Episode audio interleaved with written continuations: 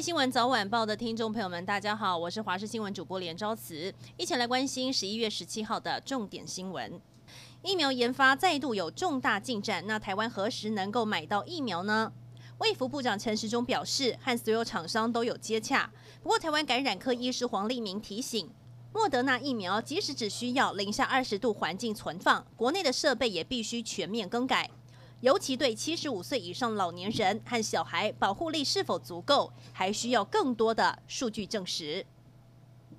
同样受到疫苗好消息的激励，晶圆代工龙头台积电 ADR 今天也飙涨了百分之六点五，再创历史新高。台积电早盘股价一度飞跃了五百大关，最高站上了五百零六元，续写历史新高价，市值也突破了十三兆元。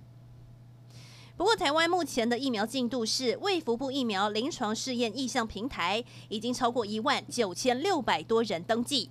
但立委林淑芬认为，疫苗第二期临床试验没经过人体试验委员会的核准，却给奖金公开招募受试者，要是出事谁负责？食药署长吴秀梅却说这是厂商的责任，让林淑芬无法接受。吴秀梅甚至直接对立委说：“你咨询的时间早就到了。”双方火药味十足。RCEP 会员国虽然没有台湾，但台湾加入国际经济组织的努力不变。经济部长王美花今天表示。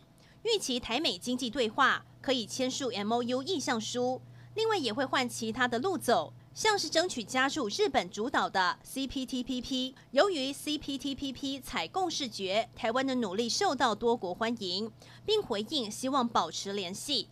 等 CPTPP 入会规则明朗，我方将会有下一步的动作。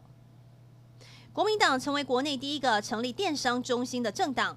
百年老店今天在赖平台开幕，销售各种文创商品，收入的一半要当做青年培育基金。最近国民党四处找钱，除了十二月将破天荒举办募款参会，党公职的责任募款额缴交率不到七成，恐怕也让主席江启臣十分头大。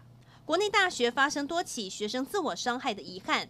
根据卫福部的统计，一百零八年的自杀通报人数，十五岁到二十四岁比一百零六年多了将近两倍，十四岁以下更有超过三倍的成长，令人忧心。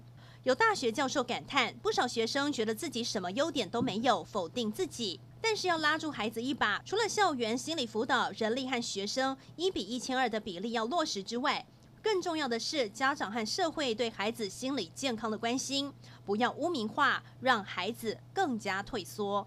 台中捷运刚开始试营运，马上有一名男子在脸书上 po 文说台中捷运翻车了。